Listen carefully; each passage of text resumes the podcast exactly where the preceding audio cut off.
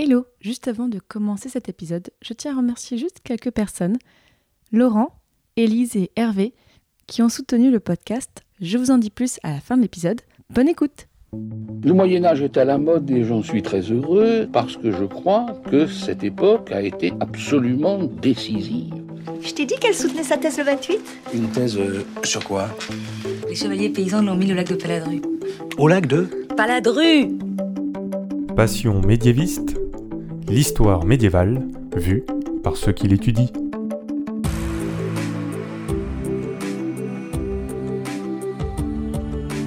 Est-ce que vous savez tout du Moyen Âge? Mais d'abord, qu'est-ce que le Moyen Âge? En général, on dit que c'est une période de 1000 ans, de l'année 500 à l'année 1500. Mais vous l'entendez dans ce podcast, il y a autant de définitions du Moyen Âge que de médiévistes. Je m'appelle Fanny Cohen-Moreau et dans ce podcast, je reçois des jeunes médiévistes, des personnes qui étudient le Moyen Âge en master ou en thèse pour qu'ils vous racontent leurs recherches passionnantes et qu'ils vous donnent envie d'en savoir plus sur cette belle période. Épisode 58, Marion et le cartulaire de Douai, c'est parti Excuse-moi, mais euh, il y a des gens que, que ça intéresse? Aujourd'hui, j'ai le plaisir de recevoir Marion Bestel. Bonjour Marion Bonjour Fanny. Alors, je dis tout de suite, tu n'es pas la Marion de l'épisode 18 où on avait parlé des livres d'heures. Non, tu es une autre Marion. Il y a plein de Marion dans ce monde et il y en a plein qui sont médiévistes.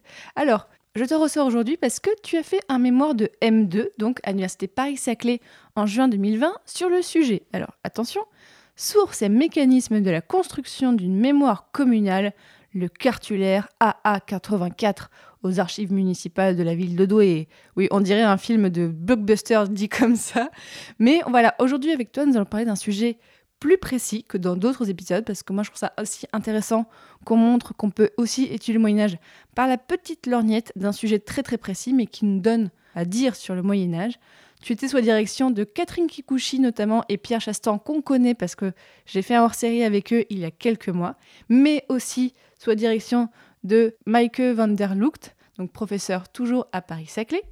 Et donc avec toi Marion, nous allons parler de ce cartulaire qui a des particularités et qui venait donc de la ville de Douai, on va en parler. Déjà première question Marion, pourquoi est-ce que tu as voulu étudier l'époque médiévale et le Moyen Âge? Qu'est-ce qui t'a conduit jusqu'à ce master? Alors, ce qui m'a conduit à étudier l'histoire médiévale, ça remonte à très loin en réalité, puisque j'ai une fascination pour la période depuis que je suis toute petite. Euh, les chevaliers, les cathédrales, c'est mes plus lointains souvenirs de passion pour le Moyen Âge.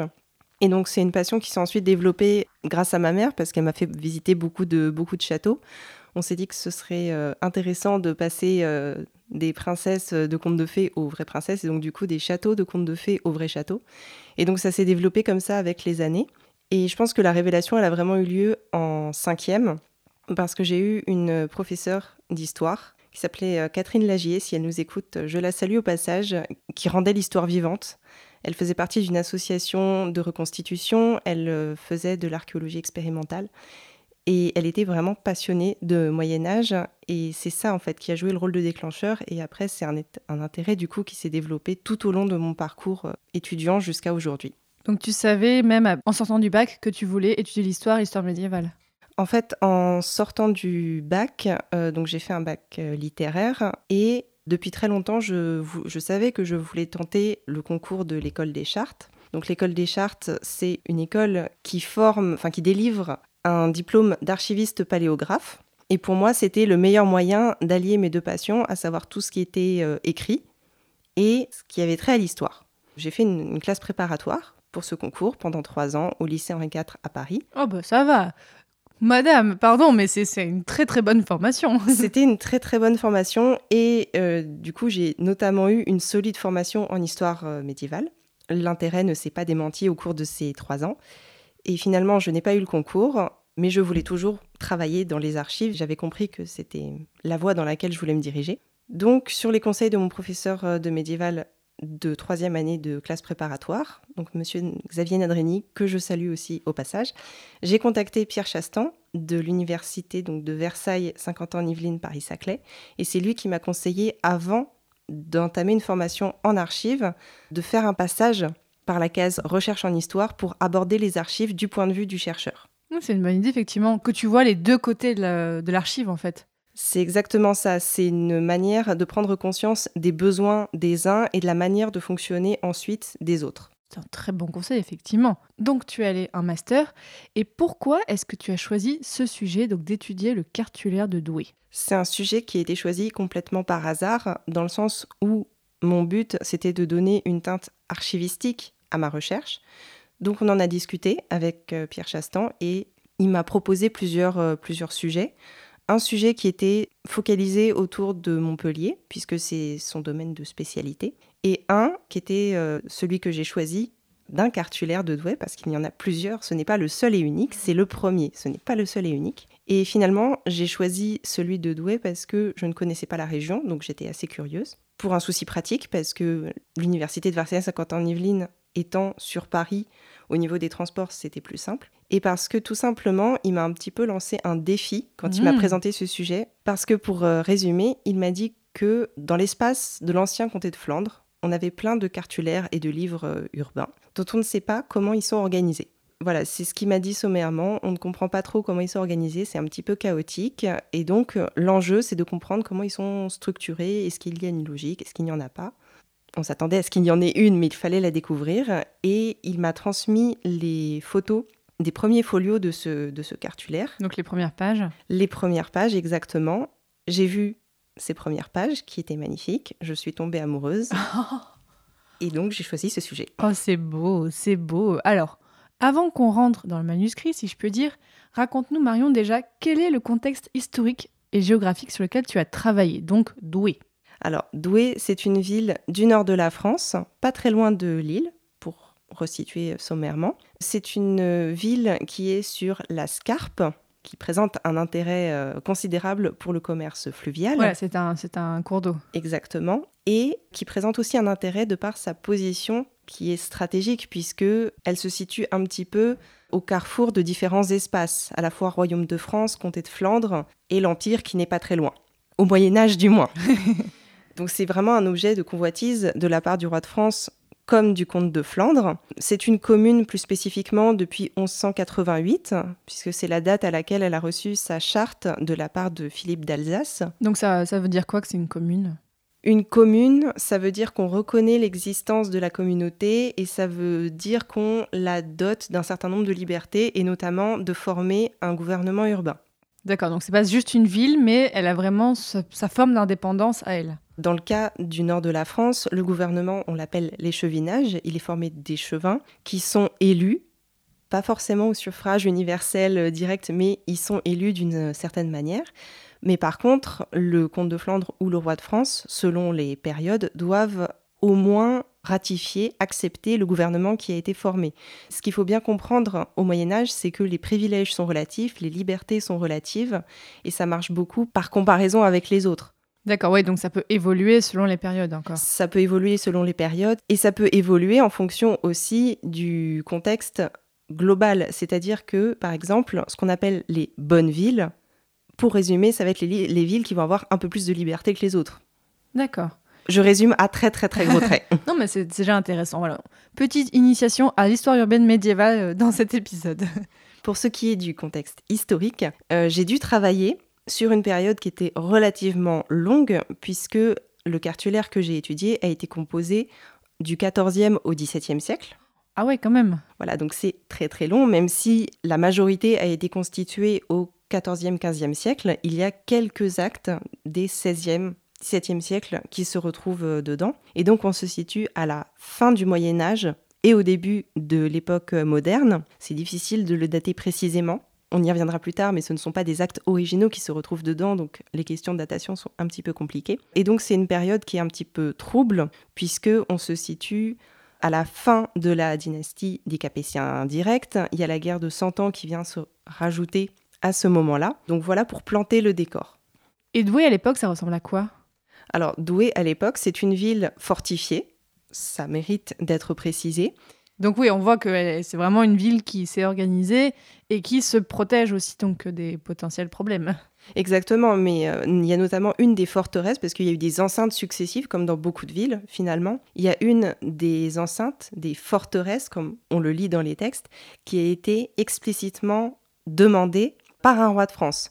c'est-à-dire qu'il a ordonné qu'une forteresse soit érigée pour protéger la ville et pour l'aider à la tenir également. Donc euh, certes, il y a une volonté de la ville de se protéger, et en même temps, ça répond à un ordre qui vient vraiment du suzerain et donc du haut de la pyramide. En dehors de ça, au cœur politique, euh, mais aussi géographique de la ville, il y a la halle. C'est un mot qu'on va retrouver euh, plus tard ensuite, qui va plutôt se rapporter au contexte économique. Mais la halle, c'est aussi là où il va y avoir des jugements qui pourront être prononcés. C'est aussi là qu'on va pouvoir conserver les archives, en partie. Douai, comme beaucoup de villes de l'espace euh, flamand, dans le sens du comté de Flandre de manière générale au Moyen Âge, a connu un, commerce euh, assez prospère au niveau de la draperie.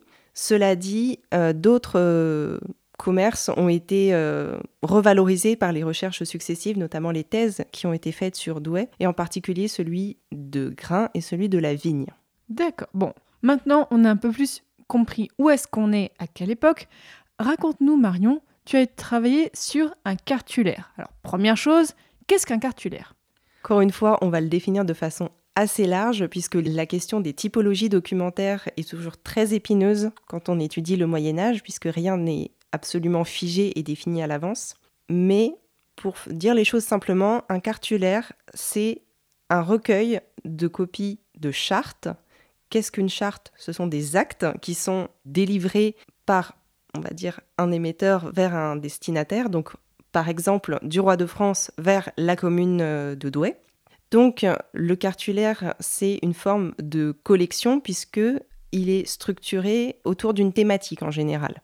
Il y a vraiment une notion de sélection des actes qui sont copiés. Le but, ce n'est pas de copier tous les actes dans un cartulaire. Et la petite nuance, c'est que un cartulaire, en général, il est produit par celui qui détient ces actes, qui les a donc reçus normalement, et non pas par des érudits extérieurs. D'accord, oui, donc c'est, il a un but particulier, le cartulaire, pour quelqu'un, pour prouver éventuellement quelque chose, pour collecter tout ce qu'il a pu obtenir des différents émetteurs. Pas forcément tout, du coup, mm. c'est là la petite nuance, mais effectivement, le but, ça va être de choisir une thématique. Par exemple, en l'occurrence, le cartulaire AA84, il est appelé premier registre ou premier cartulaire au privilège. Et donc, il va rassembler les actes qui confirment ou qui confèrent un privilège précis et important à la ville. Dans les faits, ça dépasse un petit peu le cadre strict du privilège, mais c'est ça la plus grosse thématique qu'on va retrouver. Ça va être par exemple le droit de tenir une foire ou une exemption d'impôt. Et pourquoi c'est important d'étudier les cartulaires du Moyen Âge? C'est important parce que déjà il faut se rendre compte que le choix, la décision de copier n'a rien d'anodin, puisque euh, même si l'écrit se développe de plus en plus au cours du Moyen Âge, ça reste quelque chose qui prend du temps, ça reste quelque chose de coûteux. Et la sélection non plus n'a rien d'anodin, puisque ça implique un but derrière. Sans mauvais jeu de mots, le but de la recherche, ça va être de comprendre le but derrière cette sélection qui s'opère. Par exemple, d'arriver à retrouver, d'arriver à définir les critères qui ont présidé à cette, à cette sélection pour comprendre euh, le but recherché par ceux qui voulaient produire euh, le cartulaire. Ah, c'est vraiment intéressant et voilà, ça fait partie de ces écrits ordinaires comme dit euh, l'historien Paul Bertrand que j'aime bien, mais euh, qui permettent en fait de savoir des choses concrètes sur le Moyen Âge et vraiment de se mettre un peu dans les chaussures de ces gens du Moyen Âge qui géraient leurs affaires, qui géraient un petit peu tout ça et de comprendre comment ils les géraient aussi. C'est exactement ça. L'intérêt, c'est que, pour reprendre l'image de l'introduction du podcast, c'est que ça nous fait une petite lorgnette sur ce qui leur importait, sur ce qu'ils avaient à cœur de défendre, de pérenniser, mais aussi, c'est une des idées que j'ai pu développer sur l'image qu'ils voulaient donner, puisqu'il y a certains actes qui ont pu être, je pense, volontairement poussés sous, le hmm. tapis ou laissés de côté. Il y a une vraie enquête à faire. Alors, maintenant, Marion, raconte-nous l'histoire de ce manuscrit. Tu nous as déjà donné euh, des éléments, mais euh, comment il est, qu'est-ce qui lui est arrivé? Raconte-nous tout ça. Alors, c'est un manuscrit qui a été commencé au début du XIVe siècle comme je le disais, c'est un petit peu difficile de le dater précisément, mais on estime qu'il n'a pas pu être commencé avant les années 1320. Donc commencé au début du XIVe siècle, poursuivi jusqu'au début du XVIIe siècle. Donc ça veut dire qu'à l'origine, il n'était pas prévu qu'il ait la forme et la taille qu'on les connaît aujourd'hui. Ça s'est fait par ajouts successifs, et notamment au XVe siècle, on sait précisément en 1488 qu'une table liminaire lui a été ajoutée. non pas derrière, mais devant, donc c'est une sorte de sommaire qui reprend à tel folio, il y a tel acte, à tel folio, il, il y a tel acte. Et donc au-delà de ça, de nombreuses annotations largement postérieures, notamment du 19e siècle, ont été portées en première page, mais aussi parfois dans les marges oh, du cartulaire. Sacrilège Sacrilège, et pourtant, ça permet aussi de voir que c'est un document qui a été manipulé, qui a été euh, mis en relation avec d'autres manuscrits des archives de Douai. C'est un document qui a vraiment vécu, qui n'a pas été oublié pour caricaturer et pour revenir sur le cliché des archives dans une cave ou dans un grenier et qui a été redécouvert euh, tout à fait récemment. C'est vraiment un document dont on sait qu'il a été manipulé. Qu'il avait une importance et un rôle. Exactement.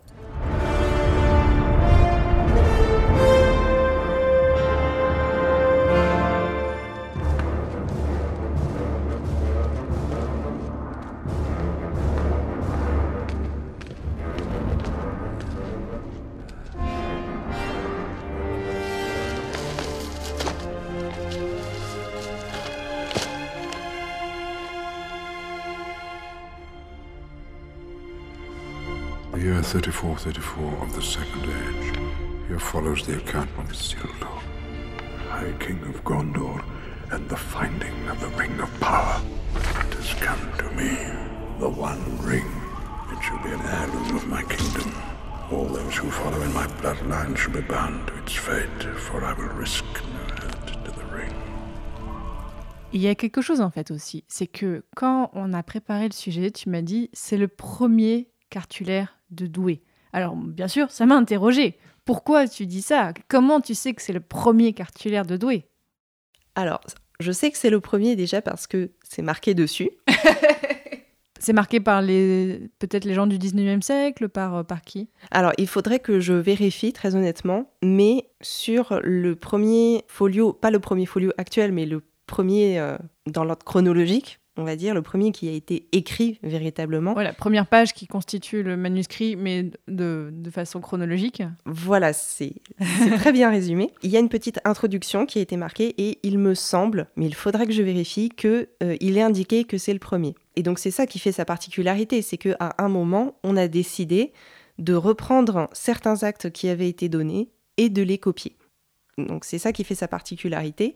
Et au-delà de ça, ce qui est frappant, c'est que pas partout, pas sur tous les folios, mais il y a des grosses strates, ce que j'ai appelé des strates de composition, où il est très richement décoré. Et en particulier dans les premiers folios, le début de chaque acte s'est vu attribuer, si je puis dire, une initiale ornée. Donc la première mmh. lettre de l'acte a été agrandie et décorée. Elle n'est pas tracée dans la même encre, puisqu'elle est en général en rouge et bleu. Et ce qu'on appelle filigrané, donc avec des petits motifs à l'intérieur, en général floraux ou géométriques. Donc ce ne sont pas des enluminures avec des petites scènes de personnages comme on a l'habitude de le voir dans les manuscrits les plus prestigieux, mais ça reste quand même un témoignage de l'intérêt porté à ce manuscrit, de la volonté d'en faire quelque chose de prestigieux. Et donc ces décorations se retrouvent à plusieurs moments dans le cartulaire. Elles évoluent avec le temps. Il y a d'autres formes d'initiales qui apparaissent un peu plus loin qui ont pour le coup des petits, euh, des petits visages de personnages que j'aime beaucoup. et au-delà du coup de, ces décorations très agréables à, regarder et pleines de sens, ce qui m'a frappé, notamment dans les premiers folios, c'est que tous les actes qui sont originellement en latin ont été traduits en français picard. Oh, et le français picard, c'est quelque chose. Alors, on pourrait appeler ça du moyen français ou de l'ancien français. Ça se lit et ça se comprend globalement très bien, même si je n'ai pas pu aller dans les subtilités du texte. C'était pas forcément l'objet de mon étude. Mais du coup, ça veut dire que ce cartulaire, précisément, n'est pas seulement une collection de copies thématiques. Il y a une véritable plus-value puisque il y a eu également ce choix de traduction, donc de mise à portée, si l'on peut dire, du plus grand nombre. Le but, c'était manifestement aussi que les textes soient compréhensibles, même pour ceux qui n'avaient pas étudié le latin à l'université, par exemple. En fait, ce que tu dis tout à l'heure sur le côté bah, représentation, on le retrouve là. C'est que là, les personnes faisaient ça pas seulement pour que ce soit pratique, mais pour que ce soit vu et que ça donne une image d'eux. Vu, je ne sais pas, parce que je ne sais pas si euh, le le bourgeois lambda de Douai y avait beaucoup accès, mais par contre, euh, on peut imaginer que si on faisait appel à un notaire, donc un professionnel de l'écrit, mais qui n'avait pas forcément euh, une pleine maîtrise du latin, il pouvait avoir facilement accès à ces textes. Et matériellement, comment il se présente? Alors même, on va utiliser un petit peu un mot rigolo que j'aime bien, mais codicologiquement. Donc la codicologie, c'est un peu la science de l'étude de l'écrit des manuscrits, si on peut résumer comme ça.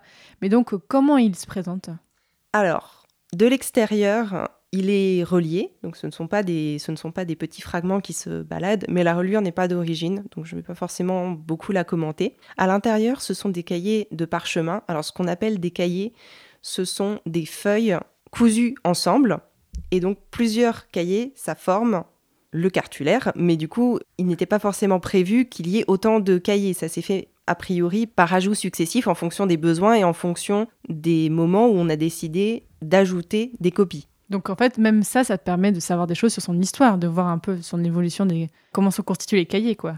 Je me suis pas forcément beaucoup penchée sur la constitution des cahiers, mais par contre, ce qu'on peut vraiment voir, c'est que la qualité du parchemin varie beaucoup. Typiquement, les premiers folios qui sont très décorés, c'est du parchemin qui est très blanc, très souple, très agréable. Et euh, notamment au milieu, il y a deux gros cahiers, je crois, de 10 feuillets, quelque chose comme ça, qui sont vraiment très épais, qui sont moins blancs. On ne voit que comme, comme le nez au milieu de la figure.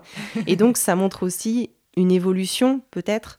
Je ne veux pas affirmer de façon trop, trop appuyée non plus, mais on voit l'évolution du coup des matériaux employés et pour peu que ça colle avec un soin un petit peu moins euh, important apporté euh, à la mise en page, à l'écriture, à la décoration, on peut voir peut-être un changement de tendance, un changement de logique autour du cartulaire. Il y a combien de pages, enfin de folios en tout? De mémoire 101. Ah oui, donc comme tu le disais de loin, on voit que c'est un gros livre en fait. On voit que c'est un gros livre et encore le dernier acte, on n'a pas la fin.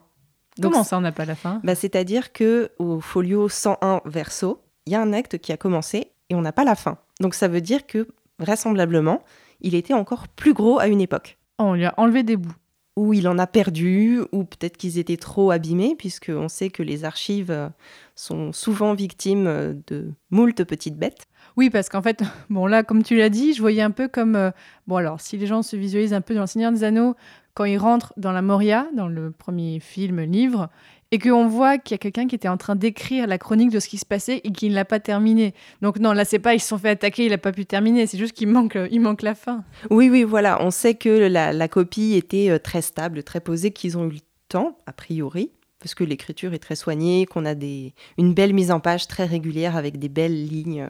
Mais euh, je pense que ça a été un des dégâts du temps. Et est-ce que tu sais aussi son histoire archivistique? Est-ce que tu sais s'il a toujours été là où il est actuellement ou est-ce qu'il a bougé peut-être en fonction de qui euh, dirigeait la région? Alors, dans la mesure où c'est un cartulaire communal, municipal, enfin rattaché à Douai vraiment, il a été conservé en halle, la halle dont on parlait au début, et je pense qu'il n'a jamais quitté la ville finalement. Après, les archives ont connu plusieurs bâtiments, ont connu plusieurs euh, dépôts. Actuellement, le bâtiment est très agréable d'ailleurs, mais, mais il n'a jamais vraiment quitté la ville. Et est-ce qu'on sait qui a fait ce manuscrit Est-ce qu'on a des noms de peut-être de personnes qui l'ont écrit ou pas du tout? Alors, il faut bien différencier ceux qui l'ont commandé et ceux qui l'ont écrit. Les scribes, à l'intérieur du cartulaire en tout cas, on n'a pas les noms. Ce sont des, des grands anonymes. Il n'y a que la fameuse table liminaire de 1488 qui est déjà précisément datée et dont on sait qu'elle a été dressée par un certain Henri Dufour, qui est désigné comme procureur de la ville. Mais sinon, on n'a absolument pas de détails sur ceux qui ont pris la plume et qui ont exécuté matériellement la copie. Euh, cela dit, sur les commanditaires, il n'y a pas vraiment de doute, ce sont les échevins. Donc ceux qui vraiment s'occupaient de la ville Ceux qui dirigent la ville, voilà. Et on a des noms dans le cartulaire ou pas du tout? Pas du tout. À la rigueur, les seuls noms qu'on pourrait euh, déduire ou retrouver, euh, ce sont ceux des personnes, je suppose des notaires, qui ont fait ce qu'on appelle des collations d'actes, c'est-à-dire qu'ils ont comparé la copie avec l'original et qui ont certifié qu'elle était bien conforme. Tous les actes n'ont pas été euh, collationnés, seulement certains, et donc en s'appuyant sur ces mentions de collation et ces signatures, peut-être qu'on pourrait remonter à certains noms précis. Mais c'est vraiment les seules exceptions. Et qu'est-ce que... Alors bon là, on a beaucoup parlé de l'aspect extérieur, de l'aspect matériel du, du cartulaire, mais qu'est-ce qu'on a dans ce cartulaire? Qu'est-ce qu'on a comme type d'acte? Qu'est-ce que ça nous raconte? À l'intérieur du cartulaire, on a essentiellement des actes qui confèrent ou qui confirment des privilèges. Par exemple, comme je le disais tout à l'heure, le droit de tenir une foire. Ou... Ah, la ville de Douai, c'est la, la ville de Douai qui en bénéficie? Exactement. On a également euh, beaucoup d'actes qui concernent la fiscalité, donc des gens qui vendent ou qui cèdent euh, le droit de percevoir un impôt. Étant donné qu'on a beaucoup de marchandises qui transitent par la SCARP, c'est assez, euh, assez intéressant. On a quelques actes également qui précisent les modalités euh, d'élection des échevins, qui peut l'être, pour combien de temps, par qui, dans quel milieu. Il me semble qu'on a quelques, quelques actes qui sont quasiment des cas de jurisprudence qui reviennent en fait sur une, sur une affaire qui a été jugée. En fait, c'est assez, euh, c'est assez varié, mais voilà, les grandes typologies, ce serait confirmation de privilèges, tout ce qui a trait à l'impôt ou à l'organisation de la ville. Les contrats, ce ne sera pas la même catégorie documentaire, puisque entre personnes, ça va relever de l'écrit privé, alors que là, on se situe vraiment dans un écrit urbain. C'est toujours la ville, la commune, qui va être concernée, alors que ça fait une transition parfaite. Douai, c'est la ville qui conserve le premier document en langue d'Oil connu. C'est-à-dire? C'est-à-dire, pour résumer, le premier document en français. Sauf que, précisément, c'est un document privé, puisque c'est une reconnaissance de dette entre deux individus. Mais tu veux dire le premier document en langue française de France? C'est ça. Ah ouais? Mais on le sait pas assez, ça, dis donc. On ne le sait pas assez et j'essaye de le faire savoir. Mais du coup, ça peut expliquer euh, le mouvement de traduction, donc cet ancrage du français, mais on n'est pas sur les mêmes typologies documentaires. Et c'est pour ça que ce plus vieux document en français, par exemple, n'a rien à faire dans ce, car- dans ce cartulaire et n'y est pas d'ailleurs. Ah, Donc c'est vraiment intéressant de voir que la... c'est les débuts de la langue française à l'écrit, en fait. C'est ça. Après, il ne faut pas non plus s'emballer. Oui. C'est le premier qui est conservé, dont on a toujours la trace. Peut-être qu'il y en a eu avant. Peut-être qu'il n'est pas représentatif, puisque ce qui compte, c'est quand une pratique se systématise. Finalement, la première occurrence, on peut s'en souvenir, mais si elle ne représente pas un vrai point de départ et une vraie tendance, ce n'est pas ça qui est le plus important. Oui, bon, voilà, je m'emballe un petit peu, j'avoue, mais c'est vrai que voilà, faut toujours se dire, et je pense qu'on on en a déjà parlé dans des épisodes, mais que l'histoire du Moyen Âge, on l'étudie avec ce qui reste. C'est Exactement. que voilà, on ne peut que s'approcher de l'histoire, mais c'est compliqué de dire souvent oui, c'est ça, c'est ça. Là, j'avoue, je me suis un petit peu emballée, mais bon, voilà, c'est c'est mon enthousiasme naturel qui a fait que, oh, en fait, voilà, c'est à Douai qu'on a le. bah, dans les faits, le plus vieux texte en français écrit est à Douai. Dans les faits, c'est exactement ça. Mais c'est pour ça que je précisais qu'il ne faut pas se laisser berner par les archives, puisque les archives, déjà, résultent d'un tri, toujours. En tant qu'étudiante en gestion des archives, on m'a souvent dit un bon archiviste est un archiviste qui jette, qui élimine. Quoi? Et oui Il ne faut pas se dire que tout est conservé aux archives. Et en plus de ça, il faut bien se dire que même si au XIIIe, essentiellement au XIIIe siècle, on a ce qu'on appelle une révolution de l'écrit, Paul Bertrand a beaucoup, euh, a beaucoup euh, réfléchi et a beaucoup écrit là-dessus.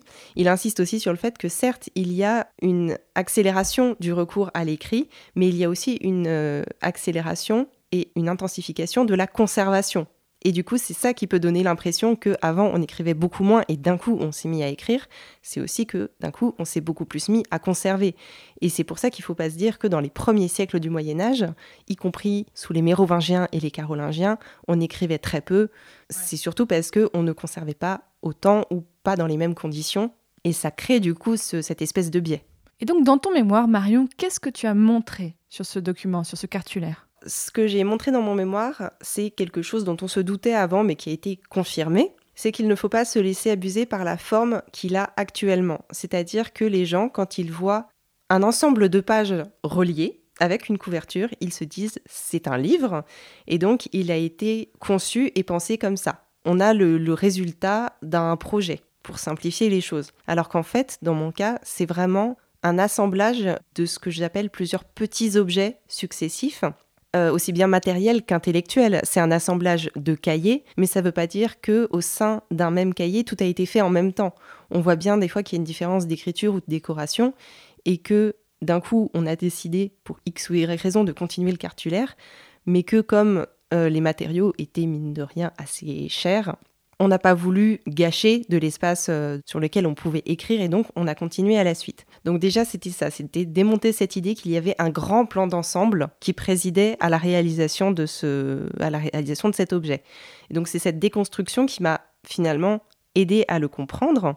C'est drôle parce que là, comme tu dis, je pense un peu j'avais fait une série d'épisodes pour parler de la cathédrale Notre-Dame de Paris. Et ce que tu dis, ça me fait penser à ce que me disait mon invité Olivier Chalut sur les cathédrales. Qu'en fait, quand on voit une cathédrale, on a l'impression qu'elle a été tout de suite pensée comme ça, mais qu'en fait, non, il y a eu des évolutions dans la construction. Donc moi, je trouve ça intéressant de dire, bah, c'est pour ce genre de manuscrit, comme pour les cathédrales, bah non, ça a été un processus de réflexion qui a évolué au fur et à mesure. C'est exactement ça. D'ailleurs, on retrouve euh, un peu l'image du livre de Pierre, cher à Victor Hugo, pour parler de Notre-Dame, justement. Mmh. Et du coup, c'est parce que je n'ai pas pris le cartulaire comme une unité, mais comme un ensemble de petites unités qui certes servaient un projet commun, celui de pérenniser, de faire valoir les privilèges et les droits de la commune, mais c'est en ayant en tête le fait qu'il y a eu cette succession que j'ai pu comprendre qu'il n'y avait pas une seule logique et une seule organisation, mais plusieurs à l'intérieur. Par exemple, les 33 premiers folios, donc ceux qui sont très joliment décorés et ceux qui font l'objet d'une traduction, en fait, ils sont organisés selon un double critère. Le premier, c'est le critère de l'émetteur, donc celui qui a donné l'acte en question, auquel s'ajoute le critère chronologique. Par exemple, d'abord viennent tous les actes des rois de France, classés par ordre chronologique, puis un acte du roi d'Angleterre, puis des actes émanant de communautés religieuses par ordre chronologique, puis des actes émis par les comtes et comtesses de Flandre par ordre chronologique, et ainsi de suite. Alors que plus tard dans le cartulaire, on voit la constitution de petits dossiers thématiques. Par exemple, il y en a un sur le mariage de Marguerite de Mal, donc la fille du comte de Flandre, avec Philippe de Bourgogne. Et donc ce mariage est particulièrement important puisque c'est celui qui prépare le basculement de Douai sous influence bourguignonne. Et donc on a toute une série d'actes qui sont copiés les uns après les autres et qui sont relatifs à ce mariage. Un peu plus loin, on a tout un dossier autour d'un acte de Marie de Bourgogne, donc la fille de Charles le Téméraire, qui est copié, et après sont copiés un grand nombre de confirmations de cet acte, qui parfois le reprennent entièrement à l'intérieur pour le confirmer, et qui émanent notamment de rois de France, donc Louis XII, Charles VIII, mais aussi Charles de Gand, beaucoup ne connaissent pas sous ce titre. Si je parle de Charles Quint, peut-être que ça parlera Ah, à bah plus oui. de monde. Attends, Charles Quint était de Gand en fait Ah, c'est génial ça, je savais pas. Oui, pour faire un gros anachronisme, Charles Quint était belge et non pas espagnol. Ça, ça c'est toujours drôle, effectivement. J'aime beaucoup faire, euh, faire rire et choquer les gens quand je dis ça comme ça. C'est le chevalier de Provence ou le chevalier gaulois, faut savoir. Mais c'est rien, c'est rien du tout, voilà, il n'existe pas. Ça dépend des sources, mais je crois bien que c'est un chevalier de Provence. Euh, très exactement, c'est Provençal le Gaulois. Bah non, c'est moi ça. Comment ça, c'est vous? Bah je suis pas mystérieux moi, je suis même pas solitaire alors. Qu'est-ce que vous nous chantez? Vous êtes pas gaulois que je sache Bah je sais pas si vous faut, je suis de Caerdide. Mais c'est au pays de Galles, Caerdide. Vous, vous êtes gallois. Bah c'est bien ce que j'ai dit, Provençal de Gaulois, le gallois. Ouais, je vois ce que vous voulez dire. Vous êtes pas gaulois. Ouais, ouais, je me suis gouré. Sans vouloir abuser, il me semble pas que vous soyez provençal non plus. Non, Provençal c'est mon nom. Perceval. Perceval, ouais, qu'est-ce que j'ai dit Provençal. Non, non, Perceval, je me suis gouré. Et tu nous l'as déjà un petit peu dit, mais tu as utilisé pl- plusieurs méthodes pour travailler. Mais concrètement, quand tu travaillais sur ce cartulaire, comment tu faisais? Alors je partais toujours de ma source, c'est-à-dire que au départ j'ai travaillé sur les photos qu'on m'avait transmises. J'ai passé au pagne fin ces différentes prises de vue selon différents critères. J'essayais de regarder les mentions marginales, j'essayais de regarder le type de, de calligraphie, les décorations, etc.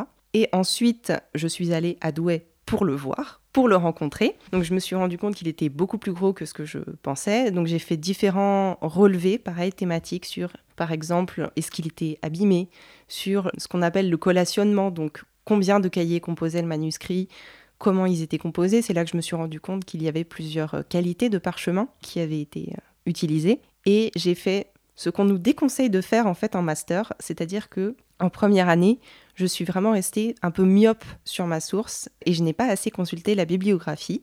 Alors que normalement, Ouais. on nous dit de maintenir cet équilibre entre source et bibliographie. C'est-à-dire que tu dois d'abord t'imprégner de toutes tes lectures, de tout ce qui a déjà été écrit sur ce genre de choses, pour pouvoir en fait avoir déjà un petit peu, voilà, des références. C'est ça. En fait, ce qu'on nous conseille, c'est de mener les deux de front. Alors que ce que j'ai fait en première année, ça a vraiment été de privilégier l'aspect matériel, l'aspect codicologique, finalement une connaissance assez approfondie de mon manuscrit. entre guillemets mon manuscrit, je ne l'ai pas volé. et en deuxième année, je me suis beaucoup plus imprégnée de toutes ces lectures et donc ça m'a permis une mise en perspective, une contextualisation et également une prise de hauteur en comparant avec d'autres cartulaires ou d'autres écrits de la pratique qui avaient été étudiés par ailleurs. Et là maintenant, à l'heure où on enregistre ce podcast, bah, ça fait bientôt un an que tu as soutenu. Il te manque pas un peu le, ce cartulaire? Il me manque complètement, Oh. même, même si, comme je pense, tous les chercheurs ou apprentis chercheurs, il y a eu des gros moments de, de désespoir pendant, pendant la recherche et l'impression de, de ne pas avancer. Mais c'est un manuscrit pour lequel j'ai beaucoup d'affection parce que j'ai passé, mine de rien, beaucoup de temps à l'étudier. Et j'aimerais bien, j'aimerais bien le revoir. J'aimerais bien aussi euh, comparer euh, les copies avec les actes qui, des fois, sont encore conservés en original aux archives de Douai. C'est vraiment un, un fonds exceptionnel que celui des archives médiévales douaisiennes. Pourquoi pas y retourner? Pourquoi pas me replonger dedans? Pourquoi pas euh, élargir même l'étude à d'autres cartulaires? On ne sait pas. Parce que depuis que tu as soutenu, qu'est-ce que tu fais? Alors, d'un côté, j'ai valorisé cette recherche. C'est quelque chose qui me tient énormément à cœur et que j'aimerais que plus de jeunes chercheurs osent faire. Moi, c'est ce que j'essaie de faire dans ce podcast aussi, de valoriser les travaux de master qui parfois ne sont pas assez mis en avant alors que ce sont des vrais travaux de recherche. Bah, c'est exactement ça et mes directeurs de recherche m'ont beaucoup euh, épaulé là-dedans. Ils m'ont encouragé à faire une fiche Wikipédia sur mon cartulaire. Oh. Ils m'ont aidé à le corriger, à le nettoyer pour qu'il puisse être mis en ligne sur la plateforme Duma. Et ils m'ont encouragé également à en tirer un article qui est actuellement en cours de finalisation. Et donc, en parallèle de ce grand chantier de valorisation, j'ai intégré donc un master 2 de gestion des archives et de l'archivage. Donc, je suis passée de l'autre côté du miroir. C'est dans quelle université? C'est toujours à l'université de Versailles-Saint-Quentin, euh, Paris-Saclay. Et donc là, j'arrive à la fin de mon année. Alors, pour finir ce podcast, parce que on pourrait parler pendant des heures de ce manuscrit, moi ça me passionne, j'adore ça, mais il va bien falloir finir un jour, Marion. Est-ce que tu aurais des conseils à donner à quelqu'un qui voudrait faire des études de gestion des archives? Première chose, faire des stages. Dès que possible, faire des stages dans différentes institutions, que ce soit des archives départementales, des archives communales ou municipales, les archives nationales si c'est possible. Donc juste, on peut postuler comme ça et demander, euh, c'est ça se passe comment? Pour le coup, j'ai profité du fait que l'université de Versailles-Saint-Quentin a de nombreux partenariats et de nombreux, de nombreux contacts. Mais euh, oui, effectivement, je pense que des étudiants qui veulent faire des stages peuvent envoyer des candidatures spontanées. En général, les archivistes sont très contents de voir des jeunes qui sont motivés, qui sont intéressés et qui sont prêts à mettre la main à la pâte, euh, même si c'est juste pour une, pour une découverte. Donc voilà, mon premier conseil, ce serait de faire des stages et surtout de ne pas avoir peur des archives. Je sais qu'il y a beaucoup de monde qui s'imagine que les archives, ce sont des bâtiments fermés, presque des, des bunkers où euh, de nombreux complots se trament et où on cherche à garder tout secret, alors que pas du tout. Les archives, si on les conserve, c'est pour les communiquer, avec des règles de confidentialité bien sûr, mais c'est pour les communiquer. Et sur le principe, n'importe quel citoyen peut venir aux archives, peut faire des consultations, peut faire son arbre généalogique. Donc il ne faut pas avoir peur des archives. Bah quoi, c'est pas si grave que ça Pas foutu de savoir son nom. Et on peut savoir depuis quand vous arpentez la Bretagne en racontant à tout le monde que vous appelez Provençal le Gaulois? J'en sais rien, moi. Et si ça se trouve, il dit jamais la même chose. Maintenant, chers auditeurs et auditrices, vous en savez beaucoup plus sur les archives au Moyen Âge, sur la ville de Douai et sur ce fameux cartulaire de Douai. Donc merci beaucoup Marion Bestel et bah, bonne continuation euh, pour la suite. Merci à toi et bon courage à ceux qui voudront se lancer soit en histoire médiévale, soit en gestion des archives. Mais oui, et d'ailleurs, euh, je dis qu'on mettra sur le site patientmédiéviste.fr un article qui accompagnera cet épisode, comme pour tous les épisodes, ce qui fait que si vous voulez en savoir plus, on vous mettra des conseils de lecture, on vous mettra des éléments, donc n'hésitez pas à aller voir ça. Et donc, tant que vous êtes sur le site, profitez-en, allez voir tous les articles des autres épisodes. Voilà, à chaque fois, je fais vraiment, et c'est un peu le côté scientifique de ce podcast, j'essaie vraiment de donner des clés pour aller un petit peu plus loin si ça vous intéresse, que vous soyez en études d'histoire ou pas du tout, hein, si même vous n'avez jamais fait d'études d'histoire, c'est aussi accessible pour vous. Et d'ailleurs, j'en profite pour dire que sur le site, alors elle est un petit peu cachée, il faudrait que je trouve un moyen de la mettre un peu plus en avant, mais si vous tapez euh, frise chronologique dans le moteur de recherche du site, j'ai fait une frise chronologique où en fait j'ai placé chaque épisode sur cette frise. Donc si vous avez envie de vous intéresser plutôt à tel siècle ou à tel siècle, ou alors j'ai classé aussi par thématique, voilà si vous voulez vous intéresser à l'histoire des femmes, à l'histoire religieuse, à l'histoire culturelle, à l'histoire des arts, Et eh bien voilà, vous pouvez retrouver tous mes épisodes comme ça, un petit peu classés, ça vous aidera. N'hésitez pas, vous pouvez zoomer, dézoomer. Je, me suis bien amusée à faire toute cette frise, donc euh, j'espère qu'elle peut vous être utile. Et bien sûr aussi, si l'histoire en général vous intéresse, je vous conseille d'aller écouter mes autres podcasts. J'ai Passion moderniste où je parle donc d'histoire moderne. L'histoire moderne, c'est en gros de la Renaissance à la Révolution française. Et depuis quelque temps maintenant, j'ai lancé mon nouveau podcast Passion Antiquité où là, bah, bien sûr, je parle des antiquités, donc antiquité avec un S. Et si vous voulez m'aider à développer les podcasts, vous pouvez aller voir sur mon site passionmédiéviste.fr slash soutenir, je vous explique tout c'est-à-dire comment faire pour me soutenir, par quelle plateforme, comme vous voulez. D'ailleurs, donc ce mois-ci, en plus des personnes que j'ai remerciées au début, je tiens à remercier Zoé, Sylvain, Pascal, Hélène, Abbé, la personne se reconnaîtra, Poitiers, pas toute la ville, mais là aussi une personne, et Marion. Encore merci à toutes ces personnes parce que grâce à vous, donc, je peux maintenant en partie vivre de ce podcast, donc passer mon temps à enregistrer, à préparer, à monter. Je peux payer des personnes pour m'aider à faire le montage, je peux payer une illustratrice pour faire les illustrations de chaque épisode, voilà, pour apporter du contenu enrichi. Et dans le prochain épisode de Passion médiéviste, on parlera des moulins au Moyen Âge. J'ai tellement hâte que vous l'écoutiez. Salut